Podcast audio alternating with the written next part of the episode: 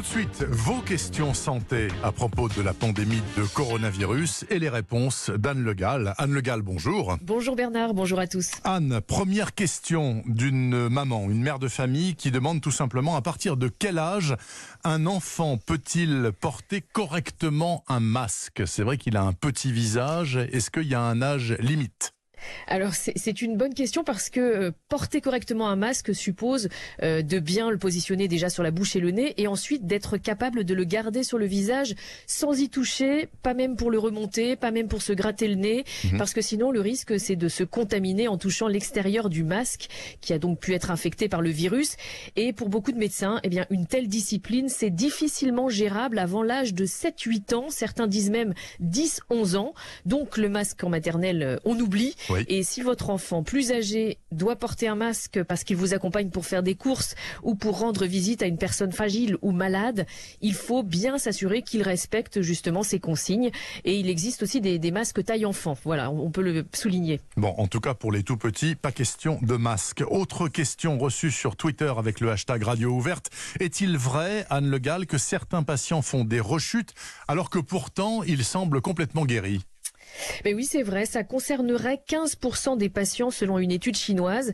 Et le constat, c'est qu'effectivement, certains malades du Covid qui semblaient guéris parce qu'ils n'avaient plus du tout de symptômes se remettent à tousser et à avoir de la fièvre deux à cinq semaines plus tard.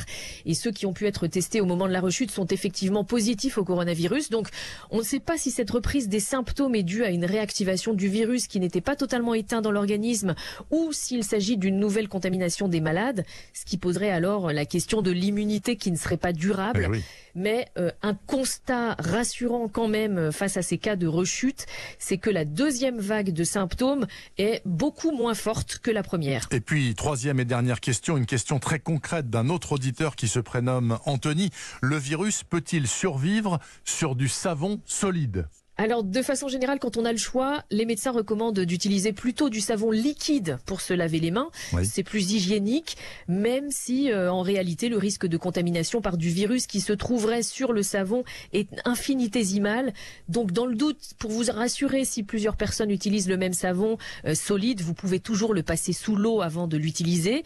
Et ensuite, l'action lavante du savon est toujours la même, qu'il soit solide ou liquide. C'est que les principes actifs du savon sont chimiquement attirés par la membrane lipidique, la membrane grasse qui entoure le virus et ils la détruisent. Et c'est ce qui fait qu'un lavage de 30 secondes au savon est tout aussi efficace que du gel hydroalcoolique. Merci beaucoup Anne Le Gall pour cet éclairage très précis et très simple apporté donc euh, chaque semaine en collaboration avec le docteur Jimmy Mohamed qui est le médecin consultant de la station d'Europe 1 et Jimmy Mohamed que vous retrouvez tous les jours en semaine de 15h à 16h dans l'émission Sans rendez-vous présentée par Mélanie Gomez et puis continuez à toutes vos questions, au moins le temps du confinement, voire après, sur le télérépondeur au 3921 et sur Twitter via le hashtag Radio Ouverte. Merci Anne Le Gall, je vous souhaite un bon week-end. Prenez soin de vous. Merci beaucoup, bon week-end.